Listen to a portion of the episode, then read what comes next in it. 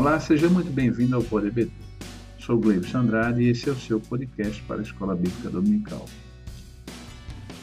No episódio desta semana trataremos do tema Cristo é a nossa reconciliação com Deus, baseado no capítulo 2 da carta de Paulo aos Efésios. Comentaremos sobre a mesma perícope do episódio passado, sendo que agora dos versículos 14 ao 19. Neste ponto da carta aos Efésios, vale conscientizar ao aluno que, por meio do sacrifício vicário, Cristo desfez a inimizade entre dois povos e criou um, a Igreja. Para isso, vamos questionar e refletir sobre qual a razão da inimizade entre Deus e os homens, ainda sobre qual a importância e de que maneira podemos ter paz com Deus e, por fim, por que a cruz de Cristo nos reconcilia com Deus. No final do capítulo 2 da carta aos Efésios, o apóstolo Paulo procurou, com a clareza da revelação divina, ensinar que apenas Cristo promove a paz do homem com Deus. Neste ponto, propõe uma metáfora da paz. Certa vez, um homem propôs um concurso de pintura e o primeiro lugar seria dado ao quadro que melhor representasse a paz. Ficaram dentre muitos três finalistas, igualmente empatados. O primeiro retratava uma imensa pastagem, com lindas flores e borboletas que bailavam no ar, acariciadas por uma brisa suave. O segundo mostrava pássaros a voar sobre nuvens brancas, como a neve em meio ao azul anil do céu. O terceiro mostrava um grande rochedo sendo açoitado pela violência das ondas do mar em meio a uma tempestade estrondosa e cheia de relâmpagos. Para surpresa e espanto dos finalistas, o escolhido foi o terceiro quadro, o que retratava a violência das ondas contra o rochedo. Indignados, os dois pintores que não foram escolhidos questionaram o juiz que deu o voto de desempate. Como este quadro tão violento pode representar a paz, senhor juiz? E o juiz, com uma serenidade muito grande no olhar, disse: vocês repararam que em meio à violência das ondas e à tempestade há, numa das fendas do rochedo, um passarinho com seus filhotes dormindo tranquilamente? Bom, moral da história, a verdadeira paz se revela quando conseguimos sentir confiança em Deus em meio às tempestades. E é Ele quem nos reconcilia por intermédio de Cristo e Sua cruz de nossos conflitos para nos ajudar a compreender essa perícope do capítulo 2 da carta de Paulo aos moradores de Éfeso, bem como para a igreja desse tempo vigente e seus desdobramentos. Aqui comigo, nossos convidados, os professores Kleber Maia e Orlando Martins.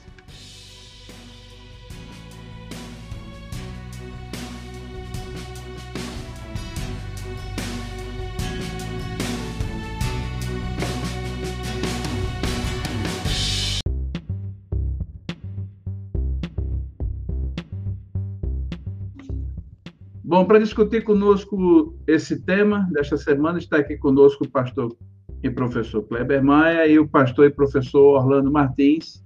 E eu já quero dar o seja bem-vindo deles e, e deixar o pastor Kleber Maia começar com as suas considerações iniciais sobre o tema. Pastor Kleber Maia. Muito bem, a paz do Senhor, pastor Gleibson, pastor Orlando e todos que estão nos escutando, mais uma vez aqui, com a graça de Deus, Sempre um prazer e uma honra poder participar desse podcast. E hoje nós temos um, um muro para saltar. Aliás, nem vai precisar saltar porque já foi derrubado, né?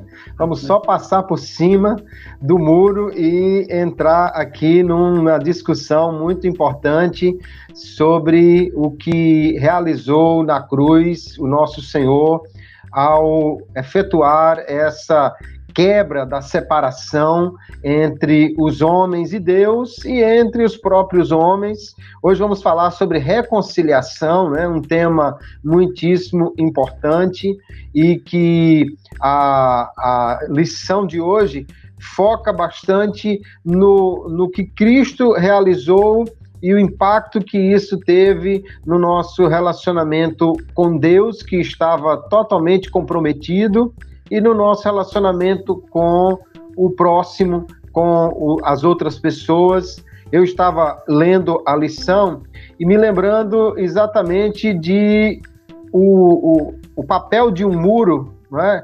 É, nós tivemos aí muros clássicos como o de Berlim, a, muralha da China e tivemos é, em últimos anos discussões sobre muro entre judeus e palestinos, muro entre Estados Unidos e México, e muro sempre é uma separação que, que causa impactos.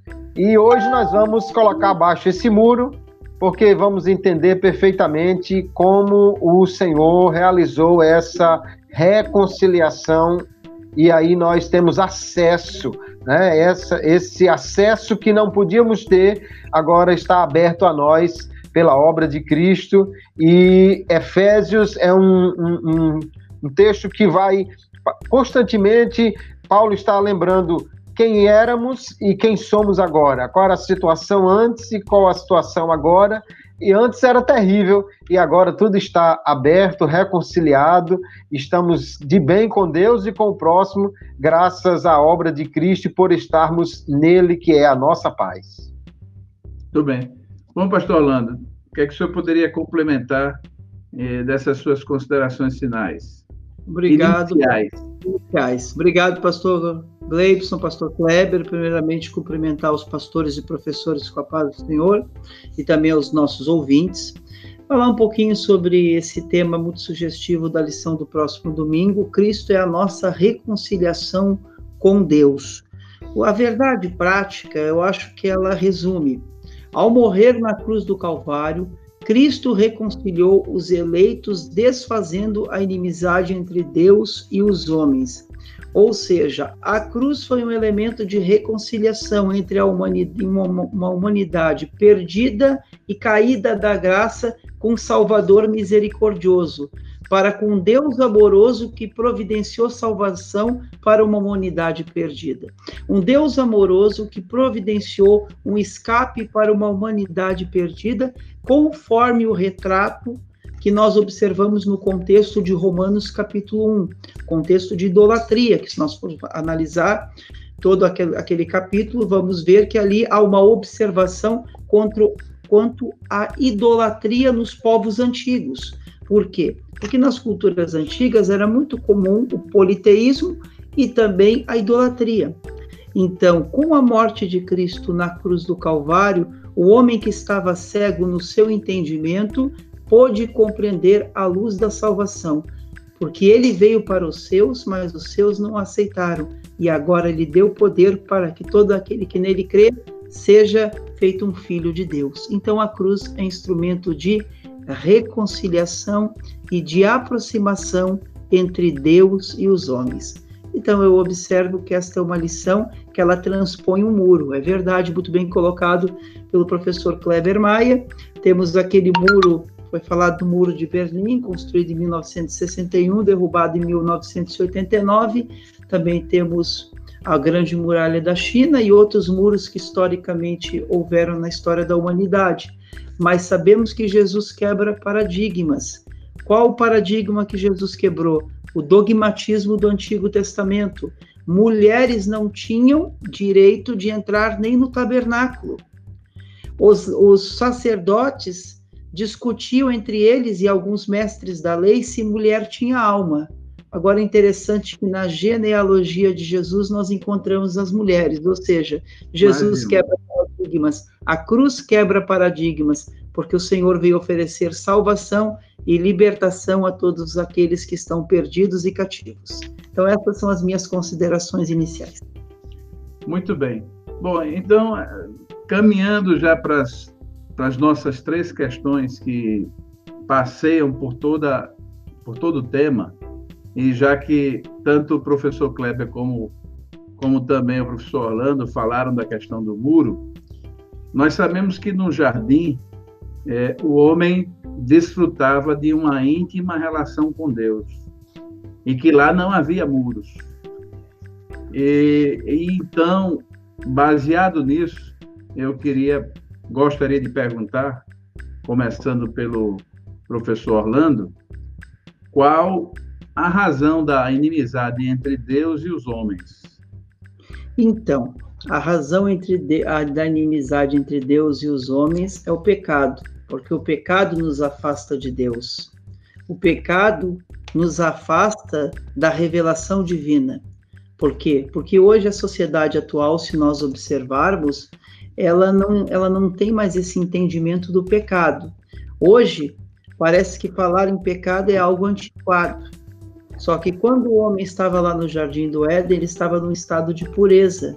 No entanto, quando ele compreendeu a sua falta, ele saiu da inocência e entrou na consciência. Ali ele teve uma consciência de que ele estava errado diante de Deus, tanto que ele se escondeu. Ou seja, ele teve uma vergonha. Então nós observamos que o pecado provoca isso, porque todos nós temos uma consciência, todos nós sabemos o que é certo e o que é errado. Por exemplo, as pessoas, elas se advogam, eu sou ateu, me considero um ateu. Tudo bem. Só que lá na consciência a pessoa sabe que Deus existe. E no texto de Romanos capítulo 1 está escrito que os homens são indesculpáveis. Por quê? Porque eles transformam o Senhor em outros tipos de imagens, répteis, quadrúpedes, como havia nas culturas antigas, e tomavam o formato de idolatria e ou muitos negavam até a existência de Deus, como fazem até hoje. Por quê? Na sua consciência eles sabem que existe Deus. Só que as pessoas elas querem através dos seus escapes, através dos seus dilemas, elas querem negar a existência de Deus. Por quê? Isso é consequência do pecado. O pecado nos afasta de Deus, o pecado gera um muro entre Deus e os homens, mas esse muro não é intransponível, pois Cristo, com seu amor, quebra esse paradigma e oferece uma salvação a uma humanidade perdida. Então, essas são as minhas considerações sobre esta pergunta. Por quê? Porque no contexto do Éden, o homem estava num contexto de pureza. Entretanto, através do pecado, infelizmente hoje, todos precisamos da salvação. Na verdade, quando eu falo infelizmente, é pelo estado caído. Felizmente, porque temos a salvação, é claro. Professor Kleber, Gostaria de complementar? É muito bem colocado pelo pastor Orlando e é interessante nós percebermos que Paulo começa aqui dizendo que havia uma inimizade, mas agora Cristo fez a paz. Né? Cristo quebrou essa inimizade, reconciliando quem era inimigos. E o, o conceito de paz é algo que Paulo vai usar diversas vezes nos seus escritos. Mais de 40 vezes ele usa essa palavra, oito vezes em Efésios. A palavra grega é, é Irene, mas o, o, contexto aí é do shalom, né? O, o, o, o uso da palavra está dentro daquele conceito da paz que a palavra shalom trazia, ou seja, que o, que o judeu pensava, como Paulo, que não era simplesmente a ausência de conflito, mas a, a paz aí como um bem-estar geral. Não era só e, haver ruído, mas era não está tudo muito bem. E na realidade havia um ruído muito grande, mas agora Cristo veio para desfazer tudo isso, trazendo a paz. E essa, essa paz só podia ser feita exatamente por alguém que tivesse acesso aos dois lados. Né? Cristo é esse mediador perfeito, porque ele sendo Deus, tinha acesso a Deus que nós, como homens, não teríamos. E sendo homem, tinha pleno acesso aos homens, ou seja, identificava-se com essa humanidade. E agora ele, então, Cristo, é que pôde fazer a paz, não só entre Deus e os homens, mas entre os homens que, por causa do pecado, estavam também em inimizade.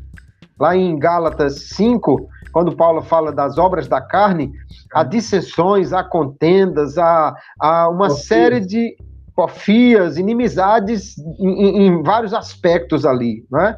E Cristo veio para desfazer isso, para que houvesse uma, uma paz. Eu, eu, estava lendo o texto e me lembrando de uma ilustração, que na verdade é uma mensagem extraordinária para esse aspecto, que é lá em, em Lucas 18, a parábola do fariseu e do publicano. O fariseu estava distante do publicano. Na verdade, parece que os dois estavam afastados do grupo. Um lá atrás e o outro lá na frente.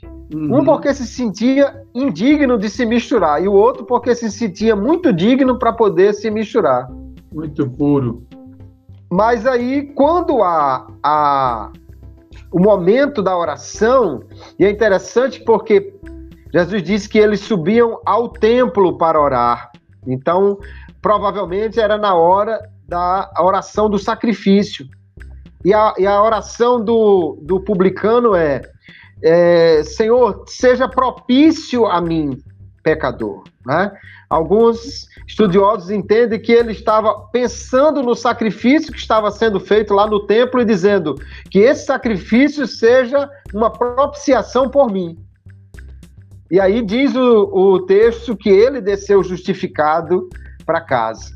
Não houve ali a reconciliação entre o judeu e o publicano, mas houve a reconciliação entre o publicano e Deus.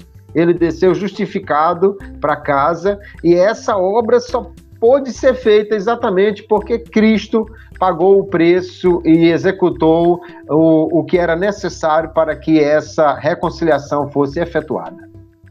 Muito bom. Então, baseado no que já foi dito, a gente poderia agora é, colocar qual é a importância e de que maneira né, nós podemos ter ou gozar dessa paz com Deus. Agora eu começo com o professor Kleber.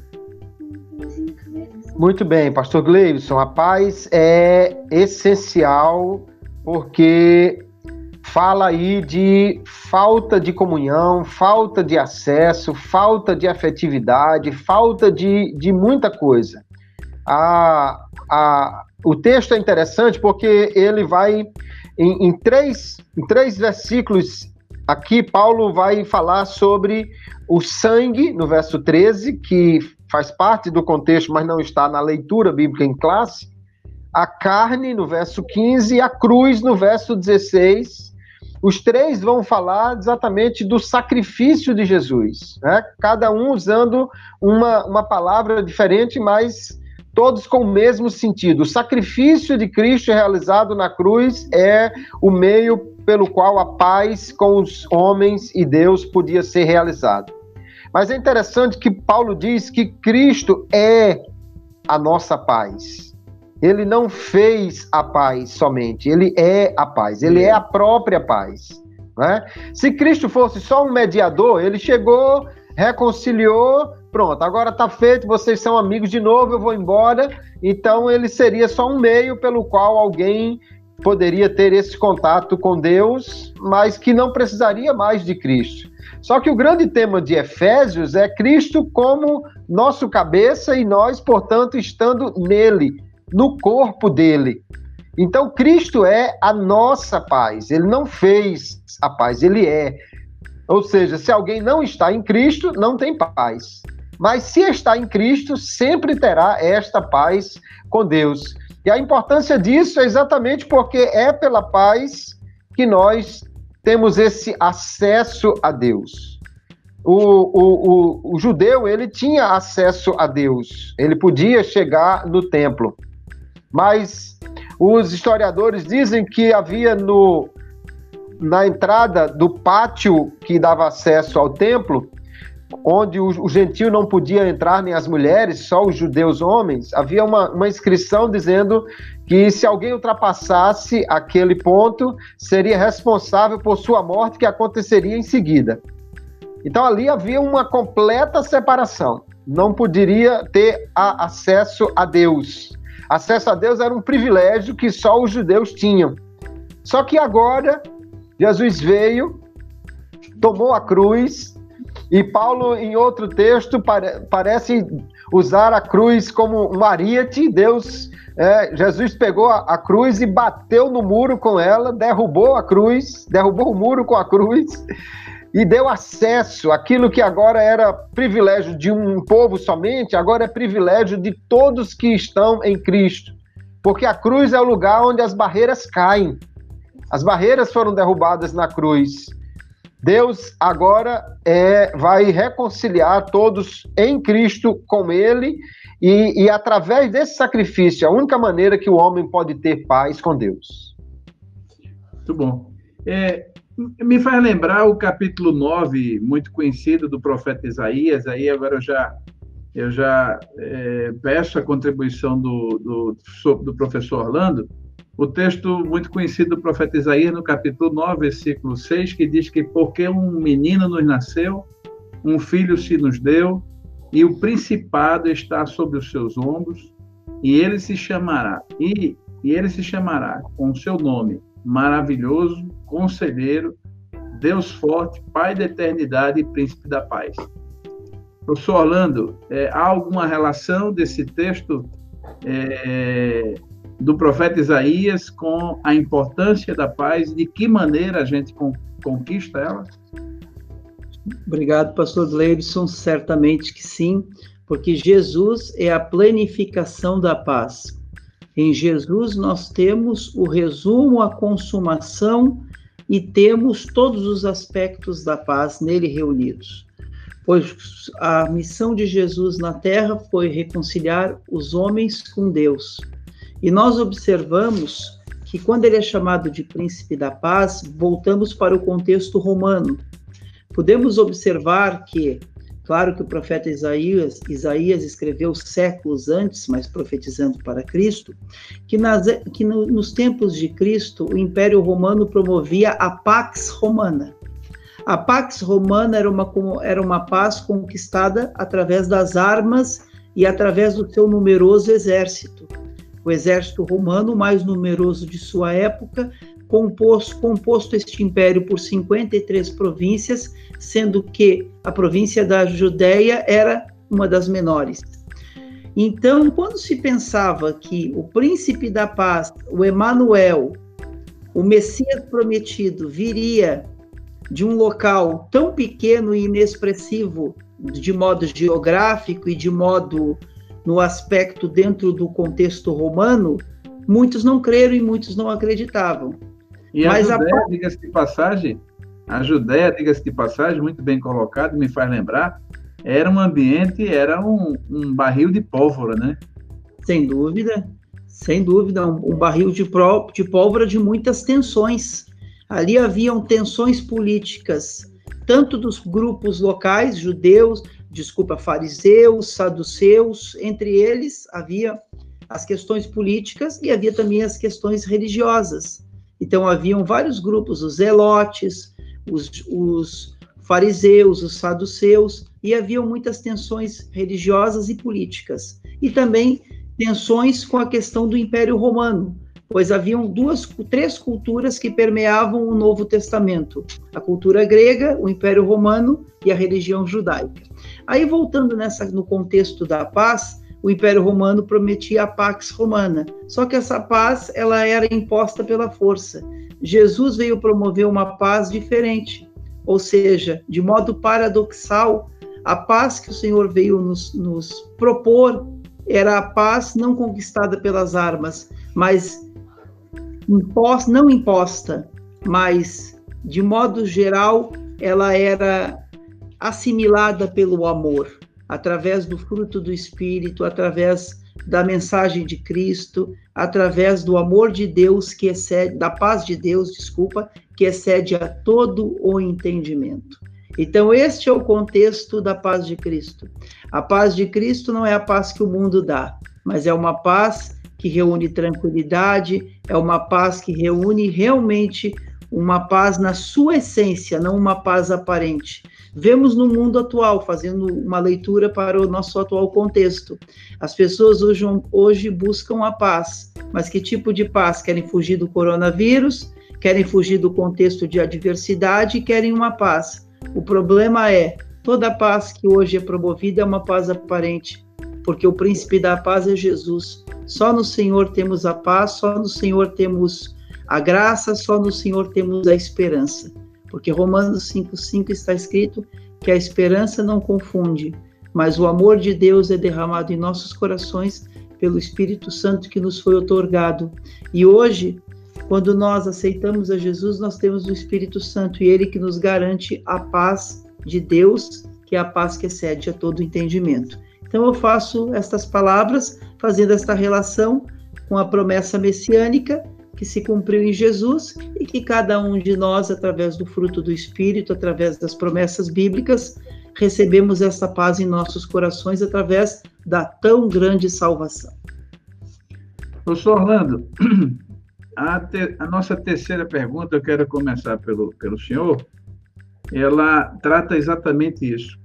Qual é a razão do, do alto sacrifício de Jesus, da cruz, que representou na época uma maldição, representava é, uma maldição, quem morresse na cruz morria porque era de fato um, um, alguém à margem da sociedade, vamos dizer assim, e condenado a uma dura pena, normalmente era levado à cruz o malfeitor da, da, da pior estirpe, e Jesus suportou isso, e é, e é, é chamado até de ignomínia, né?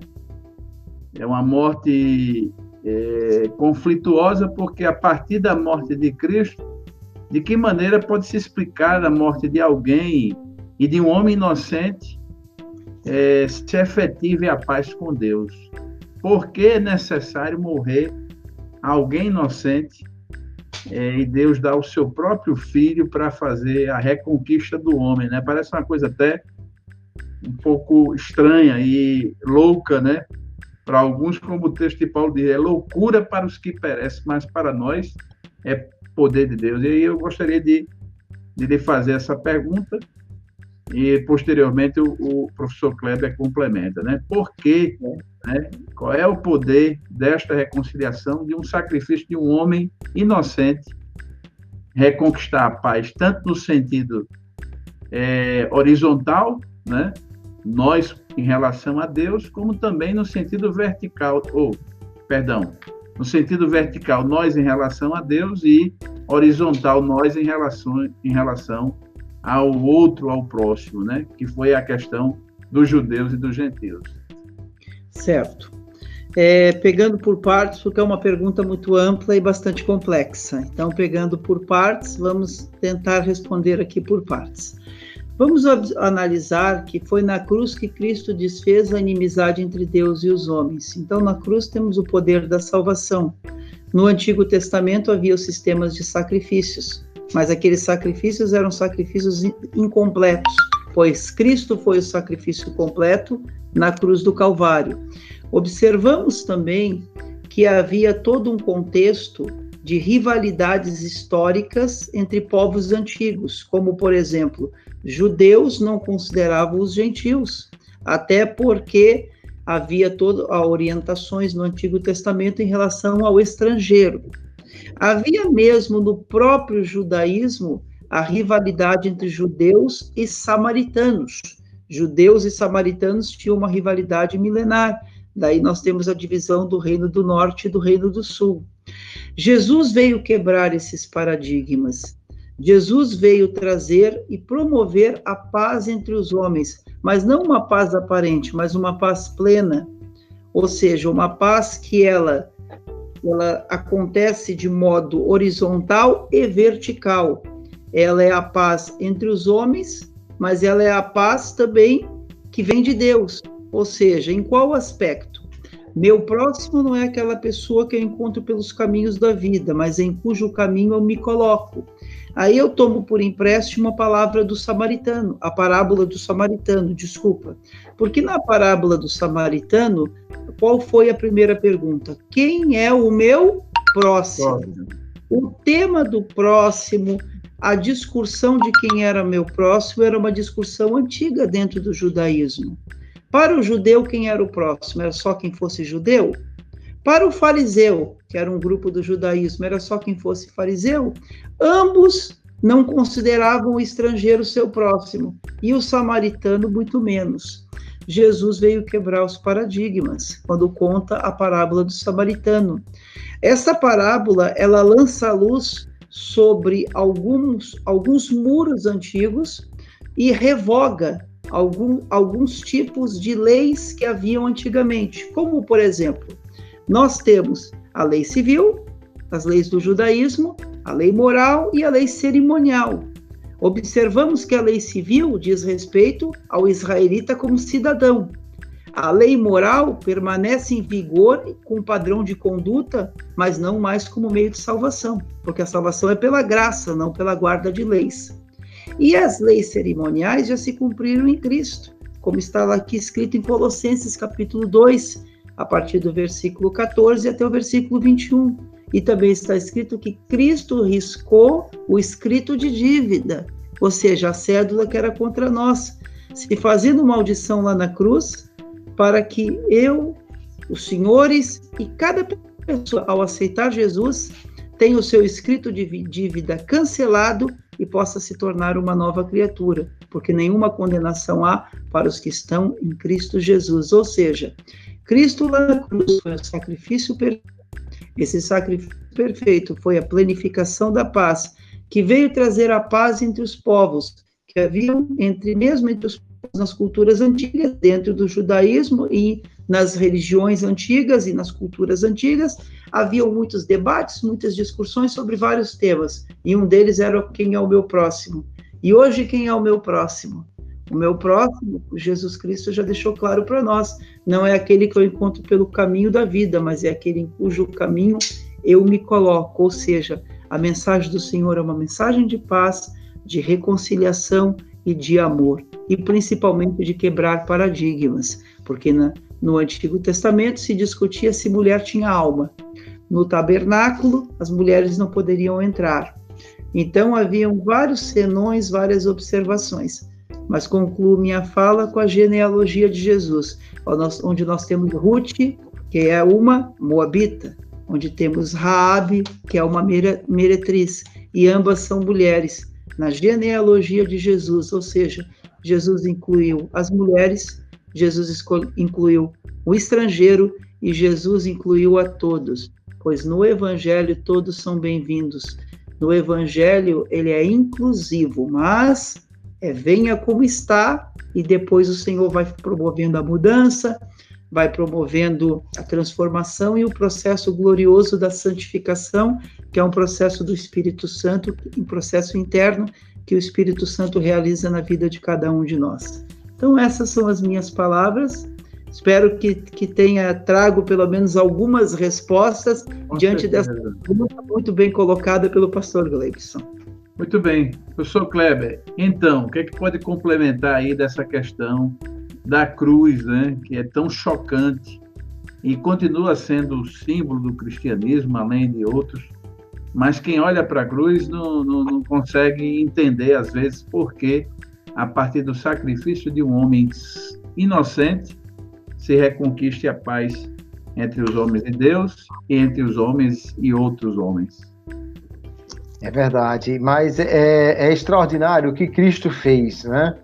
Porque ele pegou o instrumento de castigo, de tortura, um dos mais dolorosos tipos de castigo que a antiguidade inventou e transformou num símbolo carregado com orgulho no peito de cristãos no mundo inteiro, né?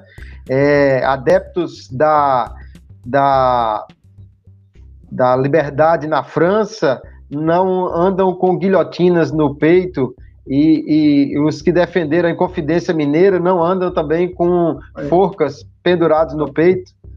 Mas o cristão anda com uma cruz porque Cristo transformou esse símbolo né, nessa, dessa forma tão extraordinária. Porque a cruz é exatamente o, o pagamento por um, uma dívida tão alta que ninguém podia pagar por isso, só Deus poderia providenciar esse pagamento e ele envia seu filho para morrer por homens pecadores e agora, por meio deste sacrifício, pagar a dívida que era impagável. Eu, eu li uma, uma frase há, há, há poucos dias que ele, o, o autor dizia que o, o, o mais extraordinário não era só que nós podíamos ser salvos, mas é que nós podíamos ser salvos sem as obras. Podíamos ser salvos pela graça. Não é? não é só a questão de a salvação estar disponível. Porque se tivesse disponível, mas a gente tivesse que escalar o muro, a gente ia ter muita dificuldade. Mas é que Cristo derrubou o muro de separação e nos fez agora ter acesso a Deus em, em graça. Uma graça que é por meio da, da, da fé. O, o que eu observo nesse, nesse formato que Paulo apresenta é que Deus está derrubando a barreira para que os homens tenham acesso, mas ao mesmo tempo aquele que, ou seja, ele está eliminando né, a, a, a, as diferenças, as desigualdades aí no acesso a Deus, mas ao mesmo tempo aquele que entra nesse, nesse acesso, que entra nesse corpo, ele está também numa barreira entre ele e o mundo.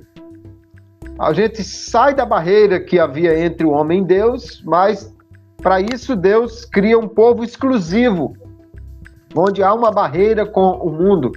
Para alguém não achar que você agora derruba a barreira com Deus, todo mundo tem acesso e continua ah, da forma como quiser e pode ir lá e acessar a Deus, que as pessoas têm uma ideia de que Deus é bonzinho, ele não vai castigar ninguém, Deus é, é uma graça tão extraordinária que não vai trazer prejuízo para ninguém, mas não é essa graça barata que Paulo está falando, é uma graça uhum. caríssima que custou a Deus muito caro, tornou-se de graça para nós, mas que quem tem acesso agora está em um corpo que não pode se misturar com o, o mundo.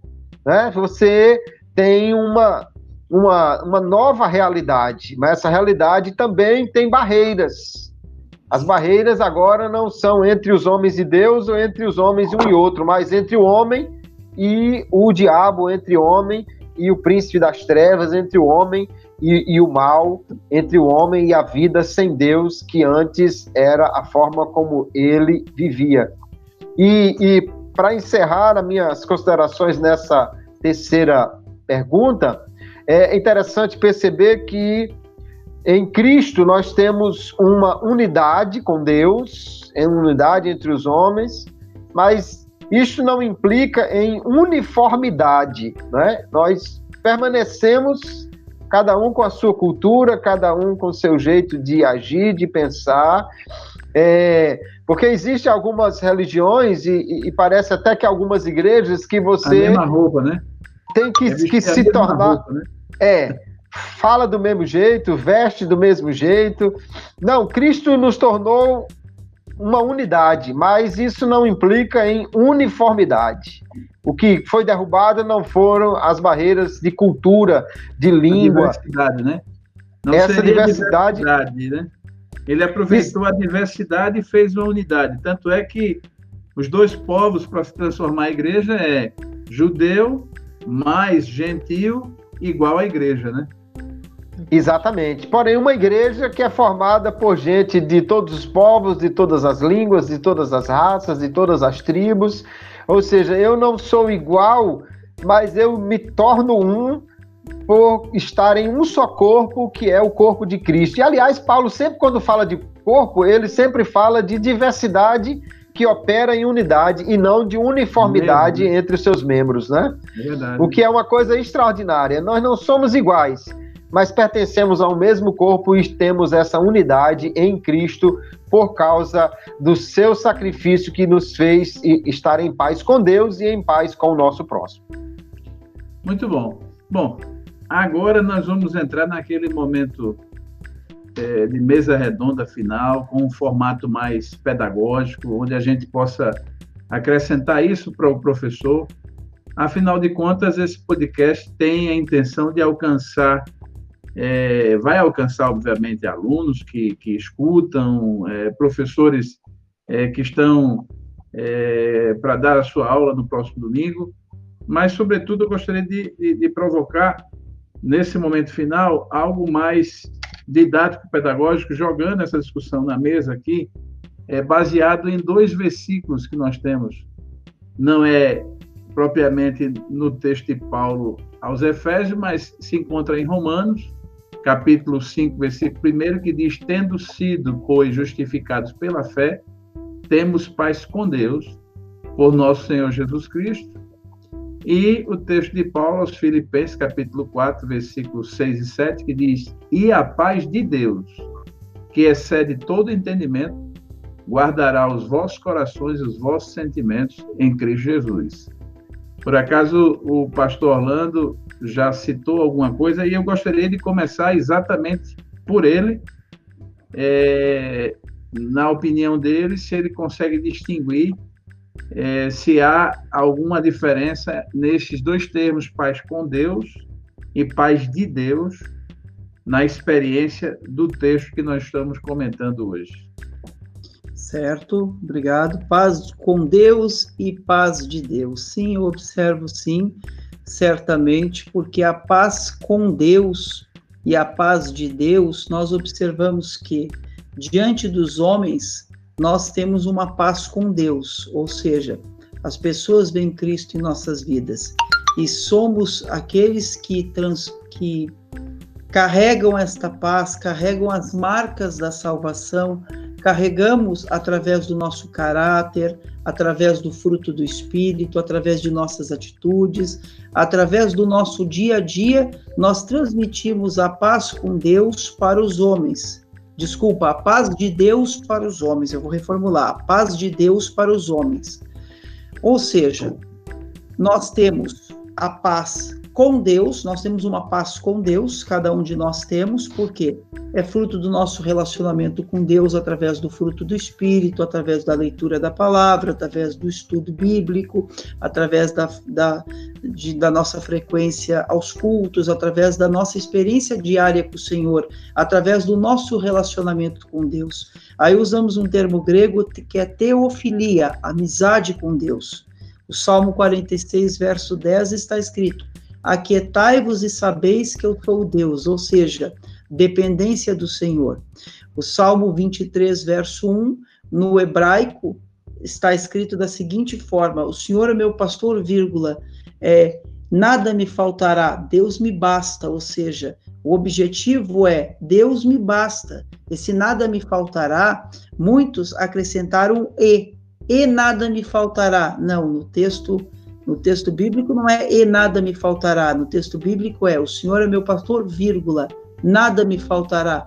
Deus me basta, ou seja, a presença de Deus, a presença do Senhor em minha vida, ela faz com que as pessoas vejam Cristo em nossos corações. Aí vamos ter a paz de Deus e a paz com Deus. Então vejo essa, essa, esses dois aspectos como o relacionamento com Deus e esse relacionamento ser visível nas pessoas através do fruto do Espírito. É aquela pergunta que Felipe fez para, para o Senhor. Senhor, mostra-nos o Pai. O que, que Jesus respondeu? Estou há tanto tempo convosco e não tem visto? Quem vê a mim, vê ao Pai. Quem vê a cada um de nós, vê o Senhor em nossas vidas através do fruto do Espírito. É assim que eu vejo. É, a gente está falando de, de, no português, a preposição, né? Com e de, né? Algo uhum. semelhante acontece com o batismo no e com o Espírito Santo, né? Uhum. Professor Kleber, chegou a sua vez aí de pegar essa pimenta. Muito...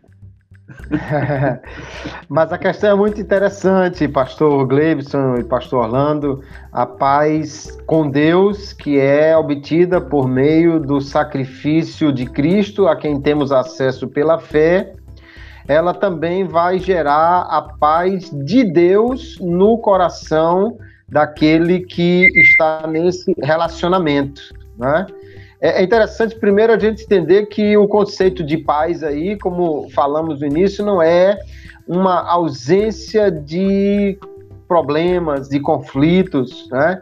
Tem um texto interessante lá em 2 Samuel capítulo 7, que Joabe é, vem da guerra e Davi pergunta, a, a, manda trazer Urias e pergunta como é que está a guerra.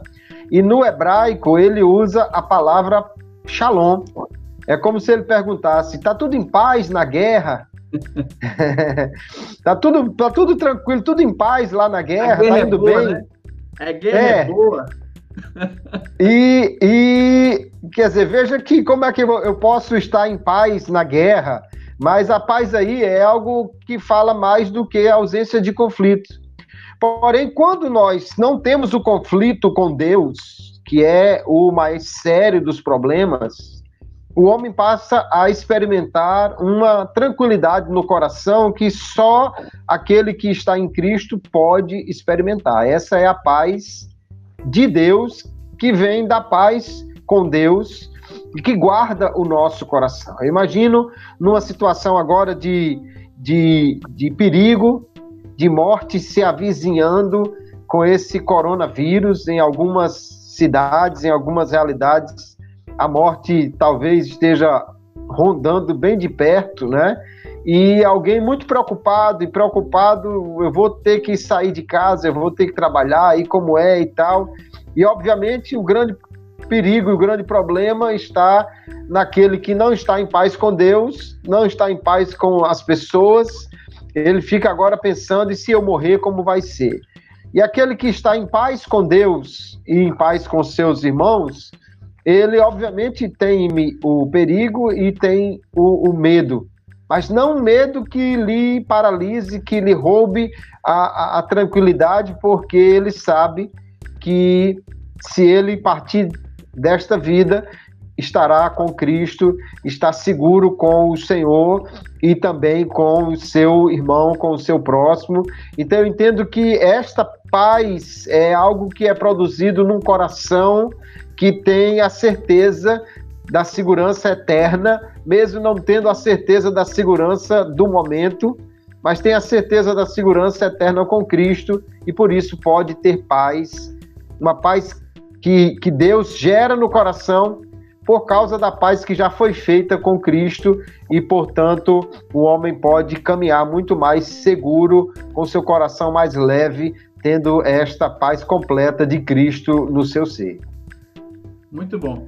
Eu é, gostaria de acrescentar e, e, e, bate bem com, com a soma das duas opiniões, é que, e o professor Kleber agora foi bem dentro do que eu penso, é que eu acredito que uma é produto da outra, né?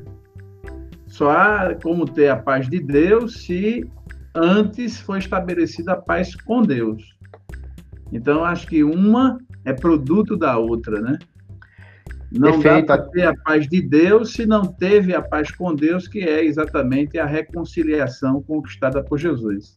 Tem é, um amigo meu, saudoso colega meu de trabalho, de 20 e poucos anos atrás, ele dizia o seguinte, que quando a gente perguntava a ele como é que estava, ele dizia, estou em paz e em plena guerra.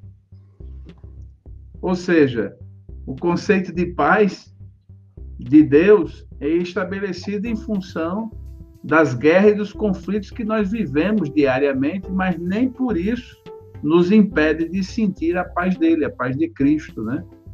E, é, e, e combina muito bem com o conceito de Shalom que o professor Kleber muito bem exemplificou, é, como se fosse é, é, naquela guerra a paz e muitas vezes nossa nossa vida é uma é uma relação constante de alguns conflitos e guerras que nós temos que vencer. Bom, a outra questão, a outra pimenta que eu coloco aqui é exatamente por que há essa relação conflituosa no passado e vigentemente hoje ainda entre judeus e é, gentios, né? Nós em lições passadas já explicamos aí para os ouvintes, os professores têm que colocar mais uma vez qual é a relação de diferença, né? E aí eu cito aqui o versículo 16 do capítulo 2, que nós tratamos, e, e pela cruz reconciliar ambos com Deus em um corpo, matando com ela as inimizades, né? Entre judeus e gentios. Professor é, Kleber, depois o professor Orlando. Essa é uma questão interessante porque é, a, a, a, briga aí, vamos dizer assim, a contenda, né, se dava em grande medida porque o judeu se considerava superior ao gentio e especialmente porque ele realmente tinha o que o gentio não tinha. Ele tinha uma aliança com Deus, ele tinha um acesso a Deus. A lei. A lei que lhe dava esse relacionamento com, com Deus. E, portanto, ele olhava os outros homens de, de cima para baixo, porque eu tenho o que você não tem, eu estou onde você não está, eu participo do que você não participa.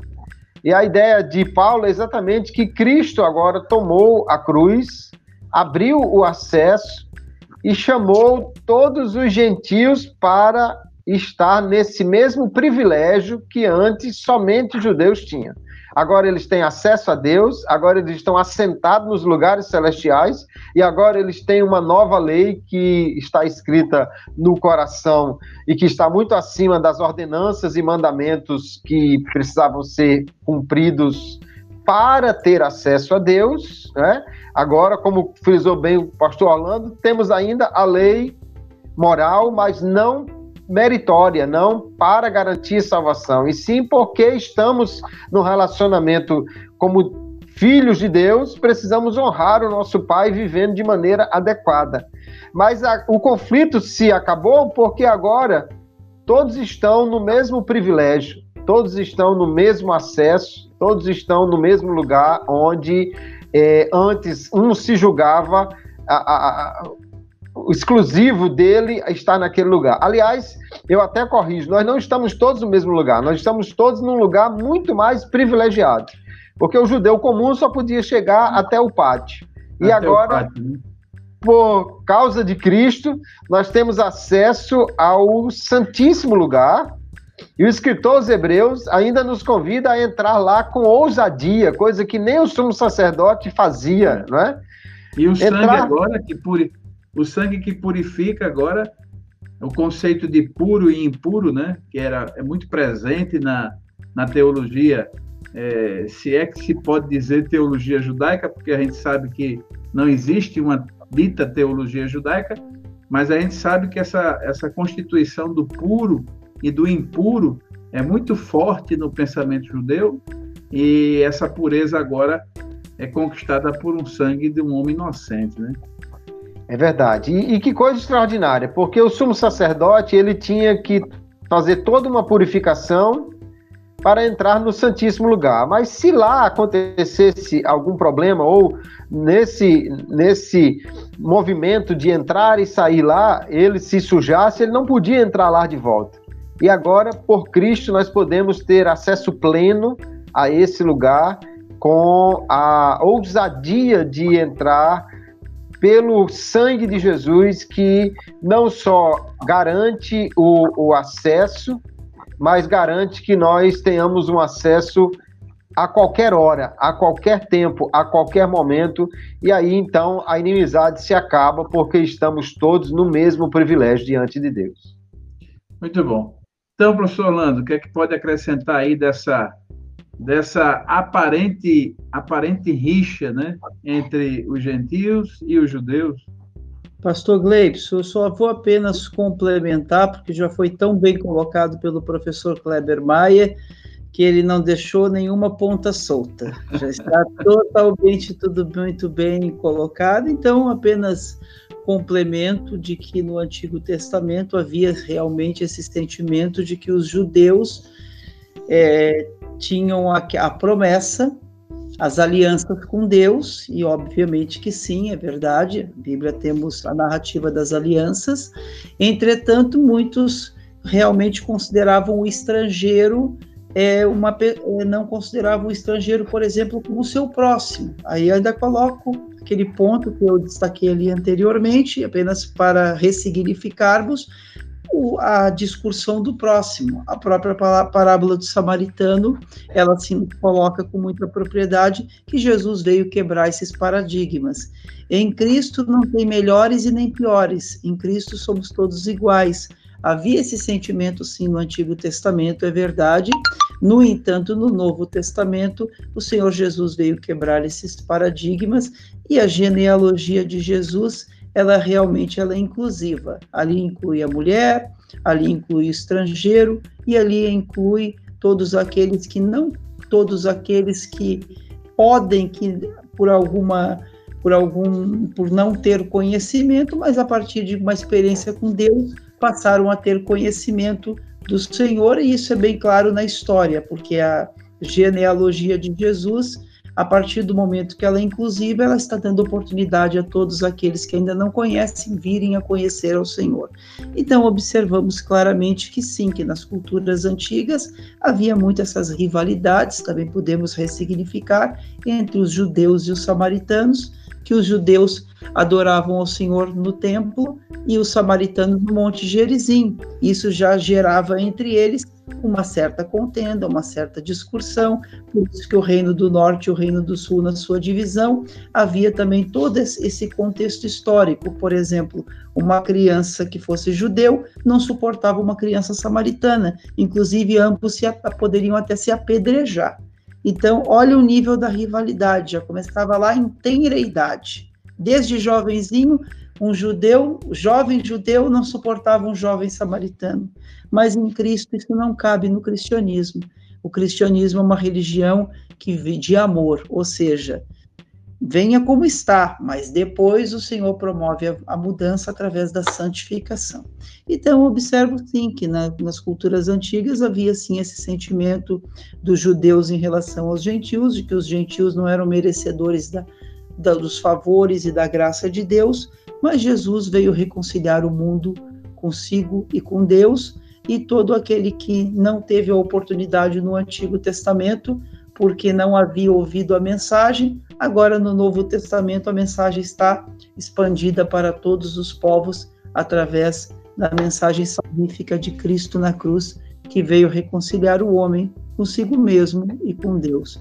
Aí nós podemos também observar também a questão do legalismo, que em Colossenses, alguns judaizantes queriam ainda manter esse legalismo na igreja, queriam ainda discutir que algumas ordenanças do judaísmo teriam que ser assimiladas para o gentios, também com o objetivo, é claro, de preservar a religião, mas alguns também com o objetivo de perseguir os gentios.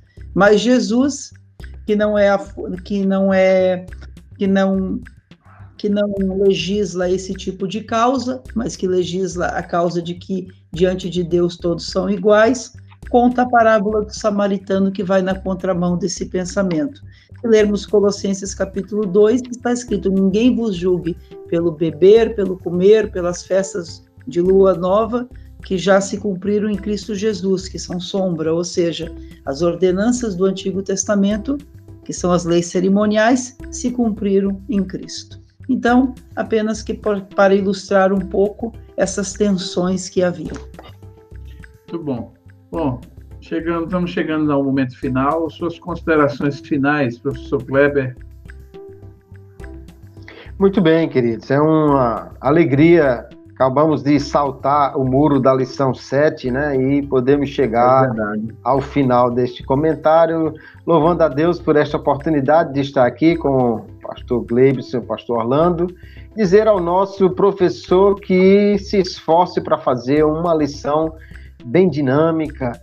Quem sabe, se você está num, num, estado onde há uma, uma rixa muito grande entre times de futebol, você possa levar uma camisa do Grêmio e do, e do Inter na sala de aula e começar uma discussão com alguma coisa assim, ou Brasil e Argentina, não sei, talvez seja já uma ideia para você falar sobre inimizade e como Cristo é desfez tudo isso e é, esse é um, um, um, tema muito importante para nós discutirmos em sala de aula e faça dessa lição um tempo de reconciliação entre os alunos, entre a, a classe e, e, quem sabe outras classes aí.